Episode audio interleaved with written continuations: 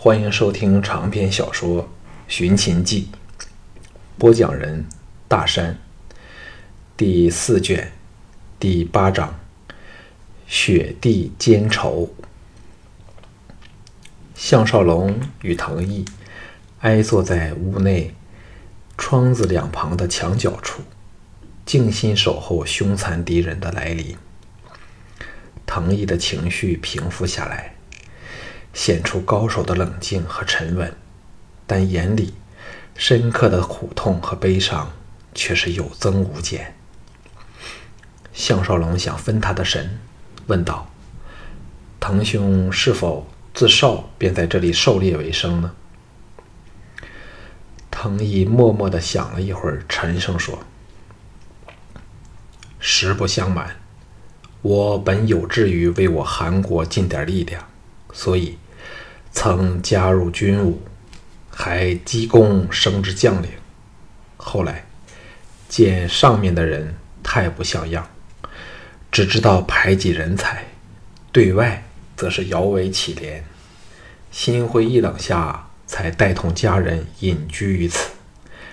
哪知啼声隐隐传来，两人精神大振，爬了起来，齐朝窗外望去。雪花漫天中，在这银白色世界的远处，一队人马驰缓驰而至。项少龙一一看，眼也呆了，失声道：“至少有六七十人。”藤毅冷冷地说：“是九十至一百人。”项少龙仔细看了一会儿，惊异地瞧了他一眼，点头说。你的观察很准确，藤毅说：“项兄，你还是走吧。凭我们两人之力，加上陷阱，也对付不了这么多人。”项少龙本来头皮发麻，暗蒙退走之念，现在明知藤毅要决一死战，反而激起了豪气，沉声说：“藤兄，不要这么快便泄气，只要我们能坚持一会儿。”天色一黑，便大利于我们的行动。哼，我项少龙岂是临阵退缩的人？藤毅感激地看了他一眼，再全神贯注望望逐渐迫近的敌人。此时天色转暗，项少龙用足了目力，巨震道：“是萧卫谋。”心中涌起了强烈的歉意。藤毅早听了他的事儿。一呆，说是齐国的萧卫谋，叹了一口气道：“项兄不要自责，这完全不关你的事儿，你也是受害者罢了。”项少龙见他如此的明白事理，心结稍解，也更欣赏这甘于平淡隐居生活的高强剑手。这时，大队人马来到屋前外边的空地处，纷纷下马。项少龙和藤毅两人埋伏的那所房子，正是惨剧发生的地方。照常理，萧卫谋的人绝不会踏进这间屋里来。萧卫谋脸色阴沉，曾进站在他旁边，脸色也好不了多少。看着手下们把马鞍和行囊由马背上卸下来，搬进其他屋内去，萧卫谋咒骂一声，暴躁地说：“我绝不会错的。”项少龙诈作朝楚国逃去，只是障障眼法，而他若要回赵，便只有三条路线，谅他也不敢取到我们大齐和魏国，剩下的便只有这条韩境的通道。但为何仍找不到他呢？征进说：“我们是乘船来的，走的又是官道，比他快了十多天，也不足奇。”现在我们布置停当，只要他经过这里，定逃不过我们设下的数十个岗哨。萧卫谋说：“记得，不可伤赵倩。”话毕，朝向腾两人藏身的屋子走来。向腾两人大喜，分别移到门旁两个大窗，举起弩弓，准备只要他步进射程，立即发射。征进叫道。头子，那间屋，小魏谋一声狞笑说：“这么精彩的东西，再看一次也是好的。我最爱看被我奸杀了的女人。说完，大步走去。向唐两人大喜，蓄势以待。忽的，远处有人大叫道：“头子，不妥！这里有座新坟。”向腾两人心中懊悔，想不到萧卫谋这么小心，竟派人四处巡视，知道机不可失。机阔声响，两支弩箭穿窗而出，射往萧卫谋。此时，这大凶人距他们足有三百步之遥，闻破风声一震，往旁急闪。他本可避开两箭，但项少龙见他身手敏捷，故意射偏了少许，所以他虽避过了唐毅的箭，却闪不过项少龙的一箭，贯肩而过，带得他一声惨嚎，往后跌去。可惜仍未能命中要害，不过也够他受的了。这时，近百人有一半进入了那六间屋内。在外的四十多人齐声惊呼，朝他们藏身的屋子冲来。项少龙和藤毅迅速由后门退去，来到屋后，燃起了火箭，朝其他屋射去。这些屋顶和松木壁都被他们下过手脚，在外面抹上了一层易燃的松油。一遇到火，立即蔓延全屋，连壁上的门窗也波及了。北风呼呼下。进了屋的人，就像到了个与外隔绝的空间，简直奔波整天都是卧坐下来歇息，哪知外面出了事儿。到发觉有变时，整间屋都陷入了火海里，一时惨嚎连天，犹如人间地狱。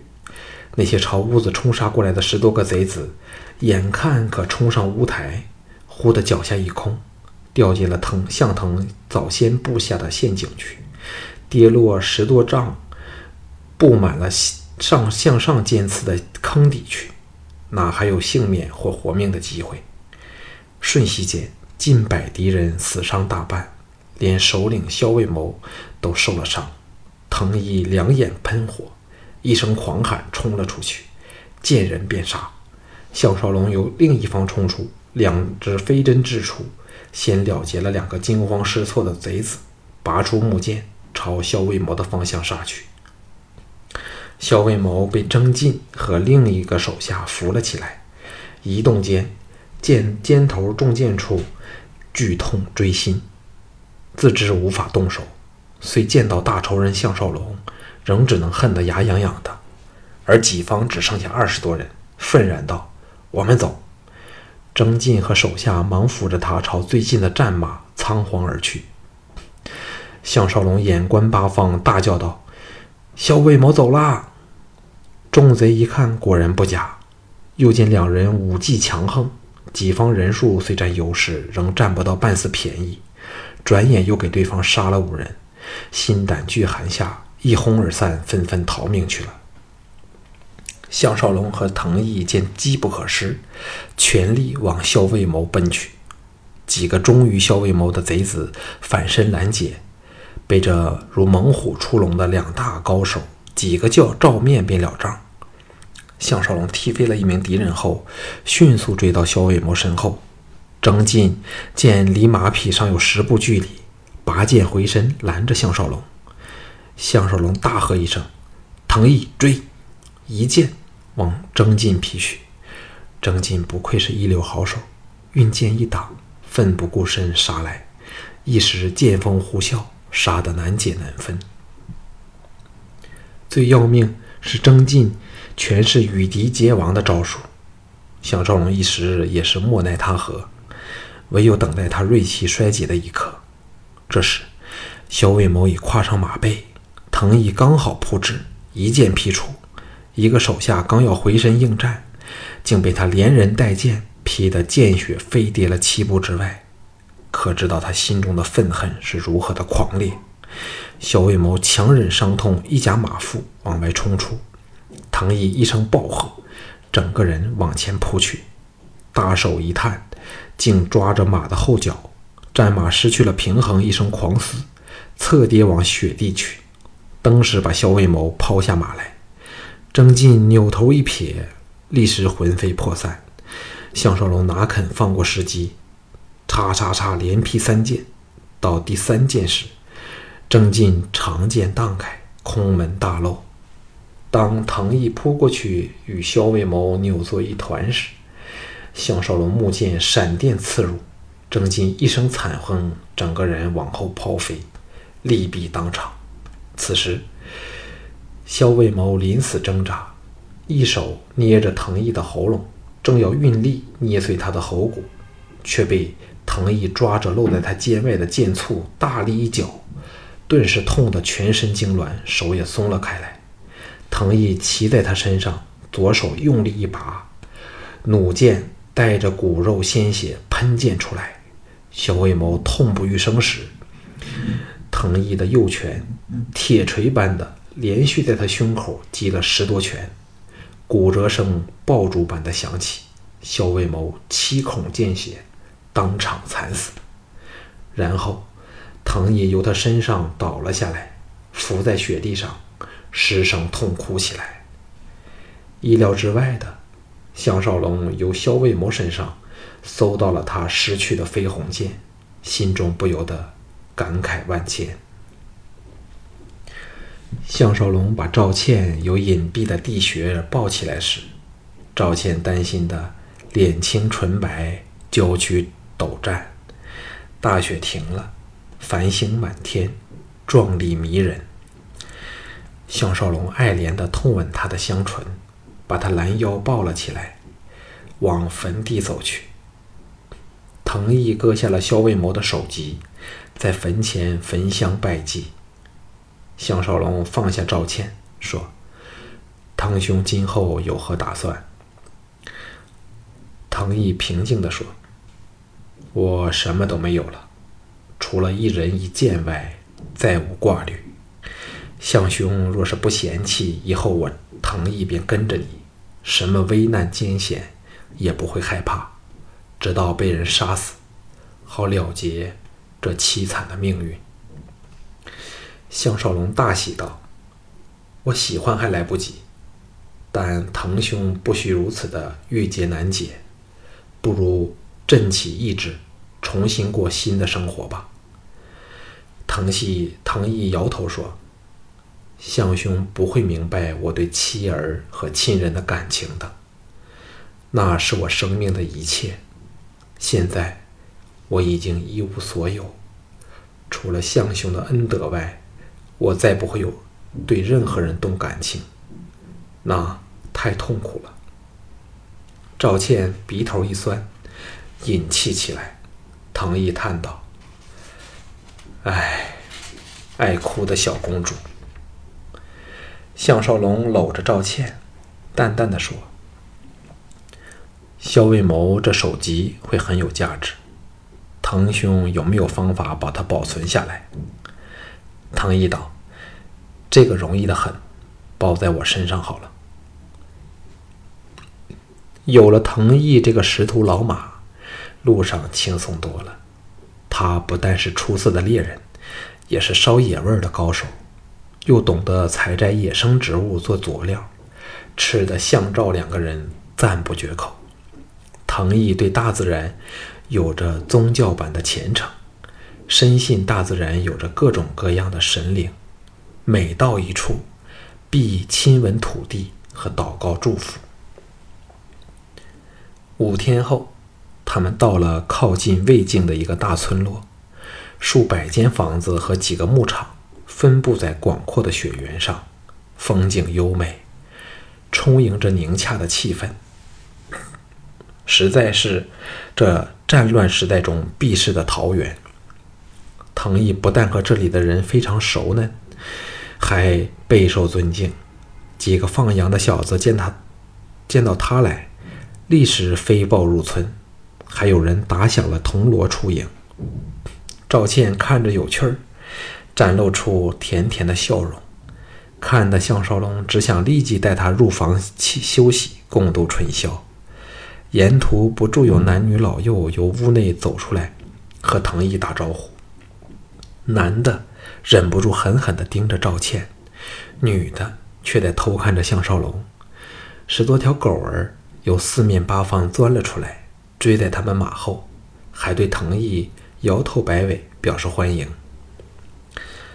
滕大哥，声音由上方传来，向赵两个人吓了一跳，抬头望去，只见一个十六七岁的瘦削青年，手足纤长，脸容不算英俊，但整个人却有种吊儿郎当的潇洒，挂着乐天坦诚的笑容，两脚摇摇晃晃的，竟坐在一棵参天大树挂满冰霜雪花的横杆上。离地足有三丈的距离，叫人担心他会坐不稳掉下来时，那就糟了。赵倩惊呼道：“小心点啊，不要摇晃了！”那青年啊的一声，似乎这时才知道危险，慌得手忙脚乱，更保持不了平衡，仰跌下来。赵倩吓得闭上美目，却不闻重物坠地的声音，再睁开眼睛。只见那个青年两脚挂在树上，双手环胸，正笑嘻嘻地向他眨眼睛。赵倩狠狠地瞪了他一眼，怪他装神弄鬼吓唬自己。项少龙看得自叹不如，由衷地赞道：“朋友好身手。”藤毅喝道：“京俊还不下来？”京俊哈哈一笑，表演似的连翻了两个筋斗。轻巧地落在雪地上，向赵倩一一说：“这位气质高贵的美丽小姐，请问有了夫家没有？”赵倩没好气儿地横他一眼，暗想自己正紧靠在向郎的怀里，他却偏要这么问人。藤毅不悦地说：“羞羞你那没有遮拦的油嘴巴！这位是赵国金枝玉叶的三公主，怎轮得到你屋里？”京俊一震，往项少龙望来，嚷道：“这位定是大破灰狐和人狼的项少龙了。”藤毅和项少龙大齐，交换了眼色，由前前者问道：“你怎会知道？”京俊说：“我听边境处的卫兵说的，他们嘱我替他们留心相爷和公主的行踪，若有发现，会给我一百个银宝。”赵倩骇然说：“你不会那么做吧？”京俊毫不费力地跃了起来，往后一个空翻，然后跪倒地上，抱拳过头说：“当然不会。”在下还立下决心，决意追随相爷到外面闯闯世界。相爷，请答应小子的要求。项少龙心中也是欢喜此人，望向藤毅，表示尊重他的意见。藤毅点头说：“京俊是这里最优秀的猎人，擅长追踪和偷鸡摸狗之道。这次我特别到这个村子来，就是让项兄见见这终日梦想着要到外面见识闯荡的小子。”项少龙哈哈一笑：“起来吧，以后跟着我好了。”京俊喜得跳了起来。连续翻了三个筋斗，叫道：“让小子先去探路，明早必有报告。”转瞬去远。项少龙见他这么乖巧，心中大悦。那晚，他们就住进了族长兼村长的家里，接受最热烈的招待。晚宴时，村里的长者都来了，非常热闹。藤毅向两人说：“今晚假若听到异响。”切莫出来，因为有人来偷村长的女儿。向赵两个人大奇，为何有贼来偷女人也不可理会？藤毅解释说：“这是本地的风俗，婚礼的前一晚都有这种偷新娘的仪式，大家装作若无其事。新郎偷了姑娘回家后，立即入洞房，明天天亮前回到娘家举行婚礼。”你们可顺便喝杯喜酒。锣鼓的声音把睡梦中的爱侣惊醒过来。这时天还未亮，向赵两人睡眼惺忪，由温暖的被窝爬起来，匆匆梳洗穿衣，走出厅堂时，早挤满了来参加婚礼的人。他们和藤毅被安排坐在主家之后观礼，村长和四位妻子坐在最前排。那对新婚夫妇穿着红衣，头顶冠佩，各跪一方，手上都捧着一筐鲜果。